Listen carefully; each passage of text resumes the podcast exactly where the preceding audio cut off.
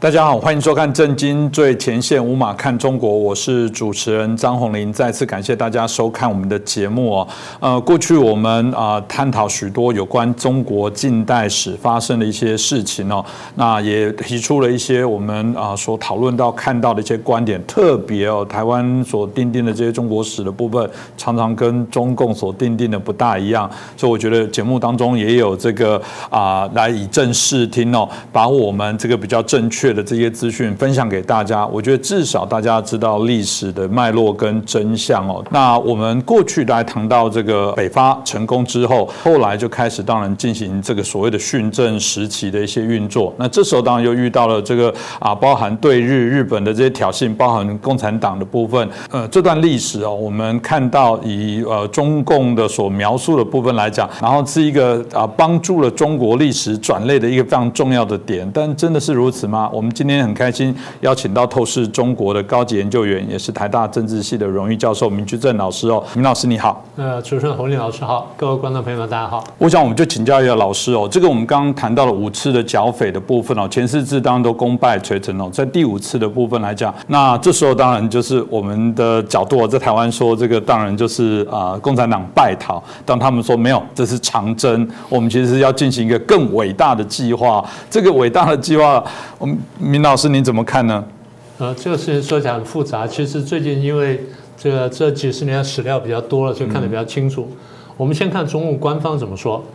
呃，官方的版本这样讲的，你看他这个官方出过很多历史很多历史书，大概最标准说法就是长征什么？他把说因为打出去了嘛，要逃要逃走了嘛。嗯。他不说逃亡，也不说逃窜，也不说流亡，他说长征。为什么？我们要北上抗日。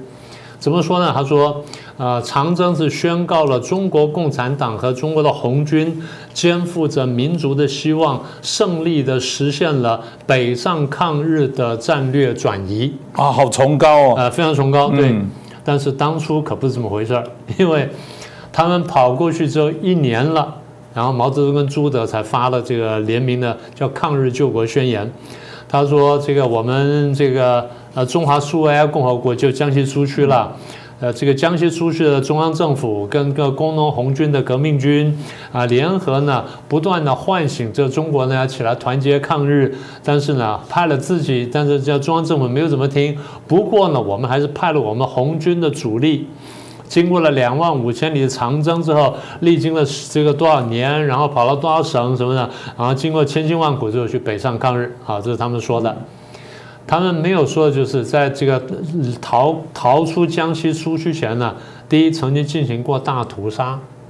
为什么这样做呢？因为中共是不相信人的。中国认为说，你们留下之后呢，被中央军俘虏之后呢，那他们拷打你一下，你就把这秘密说出来了，这不行。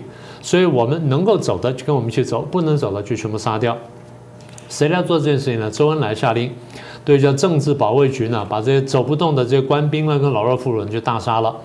这消息怎么传出来呢？有人叫龚楚，龚楚是红军的那个时候就中共红军的这个代理总参谋长，所以我们一般称为参参谋长。嗯，龚楚后来这个离开了中共，然后呢，这个投诚向国民政府投诚，写了本书叫做《我与红军》，所以我们常通称就龚楚那本书叫《我与红军》。他给了很多材料，他当时亲眼看到，他说我们看到这样杀人，杀到什么地步呢？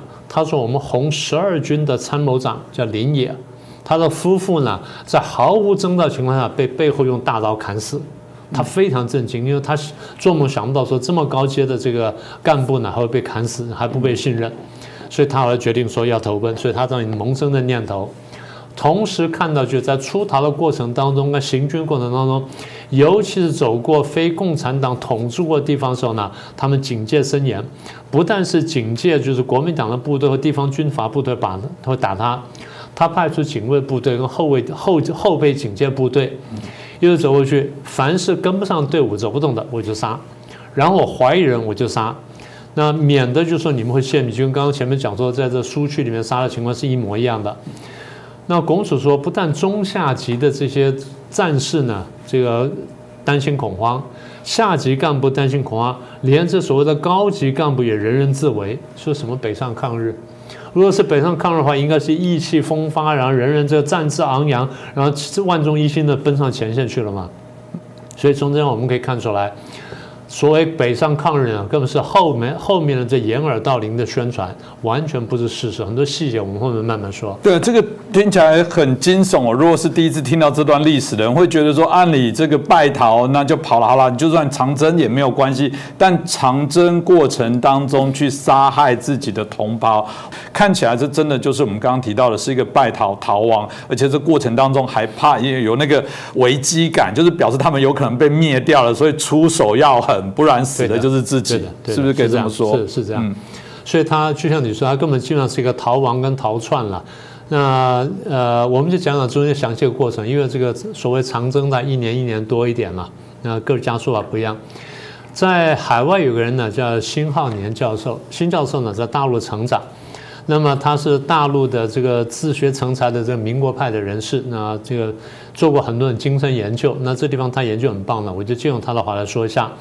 也就是他详细研究的时候，红军长征的过程当中呢，到底有没有北上抗日这件事情？他的结论是，中共这一年多的长征，大体上可以分成四个阶段，每一个阶段呢看出来都只是败逃跟流窜，完全没有北上抗日的行为跟目标。好，第一个阶段呢，他现在我们不是从江西跑出来吗？从江西的南方跑出来，先跑到哪里呢？先跑到湖南的西部，因为江西跟湖南接接壤，跑到湖南西部。好，中共教科书是这样讲的啊，他说，红军开始，中央红军开始长征，目标是跟第二跟第六军团会合。为什么跟第二、第六军团会合呢？因为二六军团呢，在四川、湖南跟贵州边界呢，哎，有一个这个有一个根据地。那这个地方呢，离各省的省会呢都好几百公里、上千公里，呃，华里就更长了，就加一倍。然后呢，这些当地军事力量薄弱，然后山山跟河都很多，掩蔽可很好。然后跑到这地方来之后呢，进可以截断长江的交通，退可以躲躲进高山峻岭当中。然后呢，又是多个种族聚居地方，是土家族啦、苗族啦、白族跟汉族的聚居地方。然后呢，地方军阀派系林立，非常不统一，所以他们这个就地方割据条件呢完全具备，所以它有四利于：第一，有利于武装割据；第二，有利于我们的主力军队回旋，因为他不要打硬仗，他可以逃；第三呢，有利于我军在矛盾交错当中生存发展，然后有利于开创根据地，就四个有利于。所以第一个阶段呢，跑到湖南西部，但是呢，他。跑到那边之后，他没办法立脚，因为政府军继续追。政府军为什么追？我们等会再详细说。不是单身为了剿匪这么简单。好，那么红军在这个被追的情况下去逃，想逃到哪里去呢？他要过湘江呢。他如果要过去湘江啊，要要跟二军二军团跟六军团会合，就要过湘江。但要过湘江的话呢，那边有国民党重兵在那里。国民党重兵呢，是我们五六倍之多，我们打呢恐怕有危险。现在中央红军剩下概不到三万人，有覆灭的危险，这是教科书上说的。所以毛泽东主张说，我们放弃这计划，不要跟二路军团会合，我们到别的地方去。去哪里呢？去贵州。为什么去贵州呢？因为那地方兵力薄弱，敌方兵力薄弱，我们去那边呢，哎，有利于立脚。所以我们在四川、贵州之间呢，找个地方，找个根据地。啊，这叫第二阶段。好，第三阶段呢，然后政府军又继续追来了。你跑到西南不行，我要再逼你走。然后政府军一路逼他呢，向哪里去呢？向西北走。哦，你不能再待在贵州，你给我往往北走。所以，毛泽东被逼之后，他想说：那这样子吧，我在四川的北部呢，有另外一支军队，四方面军，叫张国焘的军队。张国焘这个人，等下我们再详细介绍一下。我们到那边跟他会合，看是不是有更好的机会。所以这支红军呢，从三五一九三五年的一月到五月，在那就辗转流窜。他们要渡一条河叫赤水，因为在中国官方的这个课本上面讲说四渡赤水是没有错，不是因为他很厉害就渡四次，而是因为前三次都被打回来，因为你跑的方向不对。我不要你往那边跑，你渡赤水可以，但我要你从渡完之后你要往这边走。好了，三渡不成功，第四次渡成功了。从西康省呢北上，西康的省县被中共废掉了，一部分并了四川，一部分并到那个别的地方去了，所以西康的省没了。那逼他从西康的这东南呢北上，然后最后呢到了四川的北部，跟张国焘的军队会合。好，这样子叫第三个阶段了。所以各位看到这三三个阶段呢，就是活下来为主，根本没有什么想到北上抗日，根本没什么冠冕堂皇的话，他只讲说随时随地有覆灭的危险嘛。好，然后第四阶段，第四阶段呢，他这下跟第四这个方面军跟张张国焘军队会合了。会合之后呢，双方发生了争执啊，这下故事就来了。他们在哪边会合呢？在四川茂功会合，在茂功开场会议。然后毛泽东说呢，要向北走，张国焘希望向南走。嗯，那为什么我们知道这段历史这么清楚呢？因为张国焘后来也叛逃了，也也归顺中央，然后写了一本《张国焘回忆录》。所以前面有龚楚的《我与红军》，后面有张国焘的回忆录。那这两个都是就是。中共里面他一级的这些军事将领了，所以除非他自己涂脂抹粉，否则里面很多细节大体上我们是可以参考的，尤其是当时战略的转移啦、考量等等呢，他讲的是非常清楚。当然还有很多中下阶的军官呢，后来回忆啊什么等等，补充很多细节。好，那么张国焘怎么说呢？他在在茂功开会的时候呢，毛泽东提出个计划，他去哪里呢？我们去甘肃跟宁夏。他说：“为什么要去甘肃和宁夏呢？因为共产国际来电报说让我们去那里。为什么去那里？因为那地方靠近外蒙古。外蒙古当时基本上已经叫做公民投票，已经独立了。但外蒙古的独立是在苏联的控制之下，所以苏联的力量是直接进到外蒙古的。外蒙古等于是苏联的一部分，就虽然不叫做加盟共和国，但等于是一部分。苏联直接派人进去，所以他说苏联会从外蒙古呢。”可以帮助我们接近我们。毛泽东讲句很重要，根据我们现在的情况，也只能这样做。嗯，什么叫根据我们现在情况？我们现在快死了，快被消灭了，所以我们现在只能往那边去。张国焘说，毛泽东打开地图说，那看来看去，那那附近呢，比较富庶的，我们能够活下来的，能够劫掠的地方呢，就只有宁夏。那宁夏呢，在河套那地方嘛。宁夏比较富庶，而且扶那个防守宁夏的叫马鸿逵的军队，马家军比较薄弱。那这地方我们可以待下来，而且莫斯科叫我们去那边，我们就去那边。那所以这地方呢有其他好处。第一呢，当地比较富庶啊，我们至少可以想办法可以活下来。第二就是，如果说再从外蒙古那边来支援的话，那就更好了。然后呢，这个张国焘说，毛泽东讲的时候呢，加重语气说，打开天窗说亮话。我们有被消灭的危险。如果宁夏再不能立足的话，至少中央的一部分干部可以坐车过沙漠到外蒙古去，将来可以在东山再起。他准备被消灭了。然后他在讲这事情的时候呢，没有说到陕西北部，没有说到陕北，也没说到北上抗日。他说张国焘说，当时呢，他们在一路逃呢，当时消息是隔绝的嘛。他们虽然有无线电报机，但是呢，不是每个地方都接得上，也是接得很好。他说我们没办法跟着刘志丹了、高岗了、在陕北这些人呢，跟徐海东这部队呢会合，我们也不知道他们在哪。他说我们甚至连刘志丹跟高岗的名字都不知道。是，这讲得很白了，我们连这个人都不知道，怎么去跟他会合，怎么联络呢？所以张国焘说啊，其实我们当时主要的关键问题，怎么活下来，然后怎么样不死，这是最关键的。所以这样讲讲到这里很清楚了。毛泽东说向北去逃什么，跑到甘肃，跑到宁夏什么的，呃，最基本就是第一，宁夏那边呢可能可以就地劫掠，可以生存下来；再不然呢，至少可以得到从外蒙古来的苏联的接济。所有的想法呢，都只是活下来，而不是抗日。那他们讲的话是什么时候呢？他离开中央出去，离开了江西出去呢，离开了八个月。这些话呢，新是新华年先生整理的这些。他们的过程之后，他讲出来的，讲得非常精彩。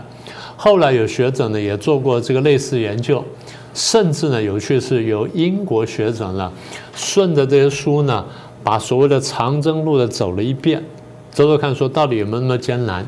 啊，呃，坦白说没那么艰难。当然各位如果上网去看呢，你如果翻墙看来是什么呢？红军在路上呢，他们说什么啊？呃，翻雪山啦，过草地啦，然后再啃树皮啦，喝雪水了呢，其实不是，很多地方吃的还不错。因为他们节约了很多钱嘛，就拿那银元到地方上去买东西，譬如在哪边吃到烤乳猪，然后在这个呃哪边在贵州喝到这个大曲酒，然后在哪边又跟什么苗族拜把，然后在哪边又干什么又骗了人什么等等，反正一路上有些地方日子过得是相当不错的，并没有那么差。然后又吹牛说什么毛泽东的几个人呢也跟大人走路，不是毛泽东在坐轿子，是有人抬的。毛泽东还把那轿子改良了一下，上面可以搭个棚子，可以遮蔽风雨，可以干什么？他一个，然后张闻天一个，张这个王稼祥有三个人是被抬轿子的。如果路宽的时候，三个轿就并排抬，然后在那商量事情；路窄的话，就一个过去。这三个人的商量呢，决定说怎么样把其他的家伙干掉，然后把权力夺过来，再干这些事情。嗯，所以这长征好辛苦哦，好啊，好呃没有，我们还是要说好辛苦哦，真的是好辛苦的，要去篡改历史，说他们很辛苦哦。那嗯，当然了，如果这样说起来，从这个部分导师延伸另外一条脉络是说，他们显然真的是被逼急了，是这样到处流窜哦，真的是到处流窜。嗯，那为什么？当时国民党没有毕其功于一役，就把中国共产党给消灭解决，甚至就让让他跑到外蒙古，也许就没有东山再起的机会。那个关键点到底出了什么事情？这个事情就牵涉到日本了。那讲起来很奇怪哈，所以我们前面讲，我们说中国当时命运呢，跟日本呢，跟军阀，跟这个共产党是联系在一起的。我们那时候不是讲，我们说这个我们每次剿匪跟日本的侵华中间都是好像是犬牙交错吗？好像是客观上相互呼应吗？还真是这样子。这事情要从什么时候讲起？从九一八讲起。九一八事变之后呢，这个东北呢很快就失掉了。失掉之后，蒋中正非常担心，他看见的不只是丢掉东北，他看见就是日本必将侵华，嗯，也就中日的全面战争了，恐怕难以避免。那问题是我们怎么打这场仗？中国当时是没有条件打这场仗的。将来我们有机会再再慢慢讲这个抗日战争的部分。简单说，中国军队当时不是很现代化。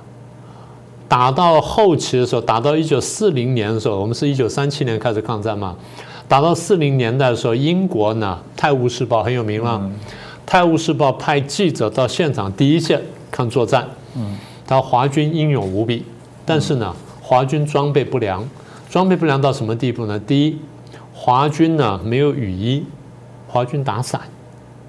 嗯，怎怎么打仗？华军打伞，就晴天没问题，雨天时候华军打伞。日军是穿装备雨衣的，这第一个。第二，每个师团里面，华军的师团不足额，日军师团是足额。日军师师团呢有炮，有有轻重炮。嗯，华军师团基本上只有迫击炮，基本没有重炮。然后华日军师团呢，装备到到牙齿；华军师团呢，不是每个人都有枪，嗯，很可怕啊。到什么地步才有枪呢？当我旁边人都打死之后，我才有机会去拿枪。嗯，很多人是拿拿鸟铳、拿打野兽的或打鸟的枪上来打仗，打到这种地步。嗯，那他们说华这个《泰晤士报》说华军非常英勇，经常一个阵地几百人打到最后一个人他不退，打死为止。啊，他说各省出来的作战部队呢，基本都是如此。《泰晤士报》这样讲呢，不是要说华军多么厉害，是要拿中华民族抗日的历史去鼓舞英国人怎么去对抗德国纳粹。他们讲这件事情。好，所以蒋中正晓得说，其实打不过日本，三月亡华绝对有可能。所以九一八事变的时候，他想了非常多。那我们怎么知道这么多细节呢？他不是有日记吗？我们不是提过吗？他日记后来最后呢，捐到美国去，捐捐到斯坦福大学，大不叫斯坦福大学，捐到斯坦福大学去，然后在那边开放可以看，很多人去看了。我倒还没机会真的去看，但是我看了不少人家去看完之后回来写的那些心得什么的，包括大陆学者写的一些东西。现在我们讲的就是把各方面综合起来的东西。好，他蒋中正这段时间呢，他因为九九一八事变嘛，东北丢掉了，然后第二年成立伪满洲国，他非常心痛，他晓得说必须抗日，但问题是怎么抗？嗯，所以他想了几天没有办法，两天之后他甚至立了遗嘱，九二九一八事变，九二零才立遗嘱，那将来我是死而后已，就打死了再说，现在呢没办法了，那我们现在就要只好努力去去作战。大概想了快一年吧，九一八事变之后想了一年，想到一九三二年到三三年，他才慢慢有一个明朗方向出来。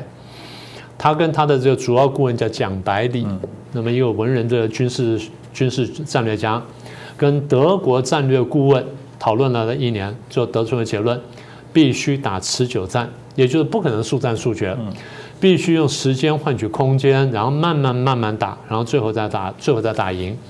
老蒋最后看得很清楚啊，将来我们再跟大家详细说。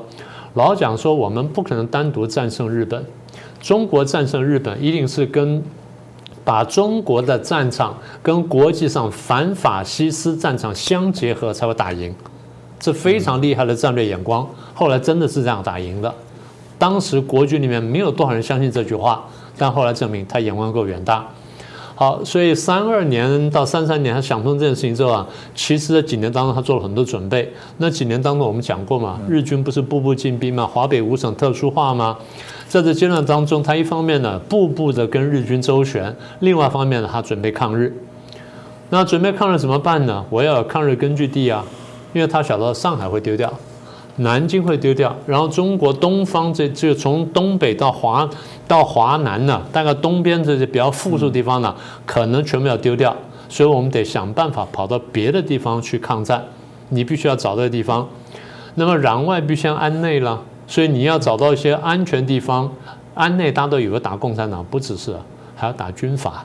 你要收复军阀，所以你要想办法，就是把把把中国内部呢慢慢团结起来，把共产党消灭掉，然后我们来共同抗日。好，那找来找去说，那我们可能要迁都，说南京要丢掉叫迁都，迁哪里呢？第一个想是洛阳啊，千年古都，想不行；第二想西安，嗯，西安也不行，做决定去去哪？四川，四川是三国时候的这个蜀的根据地。那地方够富庶，可以支撑长期战争，所以就选四川。问题是四川当时是有有几个军阀，杨家最大。那问题是我怎么进四川？我们不是讲了，当时说统一吗？北伐统一吗？统一东半部嘛。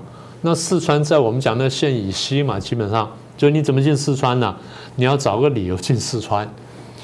想了想了想想了大概一年吧，有一天他说：“哎，我有个主意了。”什么主义呢？我以剿匪也为掩护，掩护抗战，然后建立西南根据地。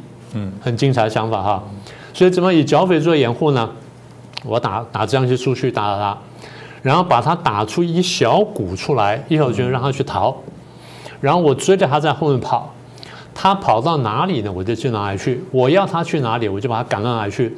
所以各位注意看了，我们如果去看这段这剿匪战士，尤其是在追剿这个。在中共叫长征，我们叫追剿的过程当中，国军的部队、政府军队常常是围其三面，嗯，留下一个缺口，哦，不是说围围寇必缺，不是这意思啊，而是说我就让你往那边跑，我就只能让人跑跑跑，你你跑到我要你跑的地方去，所以刚刚讲说四渡赤水就这样来的，因为你跑过去之后，你的方向不对，我把你再打回来。打了之后，然后又不对，再打回，再打回来。等到你跑对方向的时候呢，我打开让你往那边跑。为什么呢？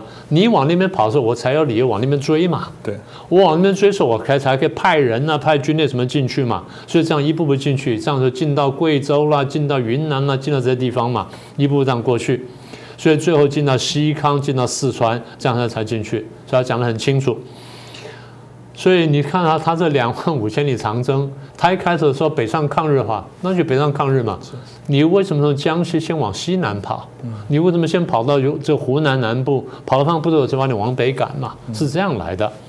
所以老蒋总统在日记里面想说，如果是为了对日本人的计算的话呢，以剿匪为掩护，这是我们抗日的原则。嗯，老蒋为什么对红军不太放在眼里面呢？你剩下两万五千人左右嘛。这根本不在我眼中，我的目的呢是借着你呢去打进军阀的地区，我要收服军阀，让军阀也愿意一起来抗战，这样的话中国才真正能统一。所以这个日记出来之后讲得很清楚了，他老蒋的战略呢，把剿匪跟抗日完全结合在一起。呃，一方面就是我打这个军队，然后打这个赶下去，然后再来就是。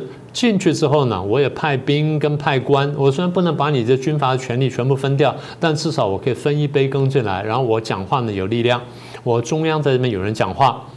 所以这消息这个日记一公布之后，当时我们很多很多人就去看，我很多朋友也去看了，呃。台湾很多学者看完之后非常震撼，嗯，然后说里面记得很多事情，过去我们都不知道。那现在我们只是有听传说或听这些当时这些这国民党的遗老传传传一下话下来，但是也不相信。看了老蒋总统呢事先写出来，他不是事后写，他都是事先写说哦，我计划什么，最后做成或没做成，他也检讨也骂自己等等。看完这小说，他真的是很真心的。你说啊，他事后骗人？不是的，因为他常在日记里痛骂自己。他骂自己骂到什么地步？他说：“啊，我还有好色之心，猪狗不如。” 他骂自己，就是他对自己要求非常严格，猪狗不如。所以他用抗，他用这个剿匪来掩饰抗战，来遮掩抗战呢，这个是一个很大的一个一个讯息。嗯，所以台湾学者看了很受震动，大陆学者看了呢很受震动。所以这个呢是一个。呃，了不起的一个史料，将来有机会呢，我们真的都应该去看一看。嗯，这当然啊，这也是我们谈到说，应该要把很多的史料跟史实来做回应跟回复哦。那最终老师从这一次我们在谈到今天这段呃近代史里面，谈到我们包含在训政时期后续的这整个发展，然后包含剿匪到抗日的部分，总结老师有什么样的一些想法？简单说就是第一呢，这个中共所谓长征呢，跟长征无关。完全是逃难。第二呢，跟抗日也没有关系，完全是逃命。第三呢，中共能活下来呢，不是因为他厉害，而是中央有个大计划，也就是老蒋总统有个大计划。他为了抗日，他就寻找根据地，嗯，然后寻找根据地找到四川。那想办法进四川的时候，必须找理由，所以把中共的军队赶进四川，他才能名正言顺进到四川。进到四川之后呢，才开始建设四川呢，建设成为抗战根据地。后来我们看到，刚刚不是讲说跟德国合作吗？那后来德国呢就派了一些人过来帮忙，还派了一个叫法肯豪森，啊，翻中文翻译叫法肯豪森上将。法肯豪森上将亲自来到中国帮中国训练军队。嗯，那是在这个德意日联盟签署以前，这个时候我们才有陆军的操点，才有步兵手册。所以老蒋总统希望说，那个时候能够争取一段时间，五年、六年，甚至更长时间。他希望说训练出六十个师来，正规师呢才能打仗。事实上最后也没有，然后战争就此间爆发了。那么这当中呢，还加一段，我们那时候不讲过新生活运动嘛？大家一直以为说新生活运动就是一个改造国民习性的一个运动，不不只是这样的。新生活运动简单说是一个精神动员。它表面上叫做教育，叫生活教育，它是用生活教育的名义呢，去遮掩一个精神动员的实质。为什么动员呢？准备抗日了。因为说精神不动员起来，你的精神不不不焕精神不焕发的话，然后你全部散漫的话，你是不可能打仗、不能抗日的。所以你要精神上动员起来。新生活运动呢是精神上动员。所以老蒋中的这日记呢，巨细靡遗记载很多成功跟不成功的准备跟设计。后来这日记也救了他一命啊！西安事变当中呢，张学良就读完日记之后呢，大为痛悔，小的时候毁了这个中国的一盘，毁了老蒋的一盘棋，也毁了中国的大局，所以终身呢不敢再讲话。嗯，那这个事情将来我们再说了。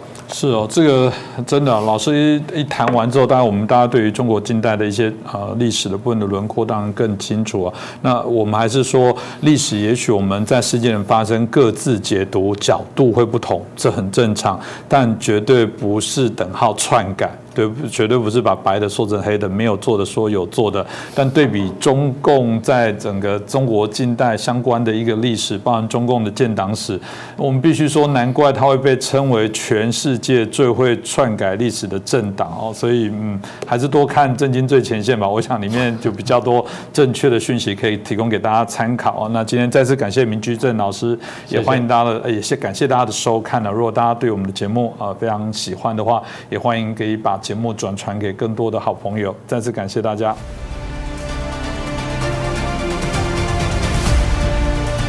各位震惊最前线的好朋友们，我是主持人张宏林，欢迎订阅我们的频道，也记得打开小铃铛，掌握最新节目通知，让精彩评论不错过。更欢迎留言转传影片。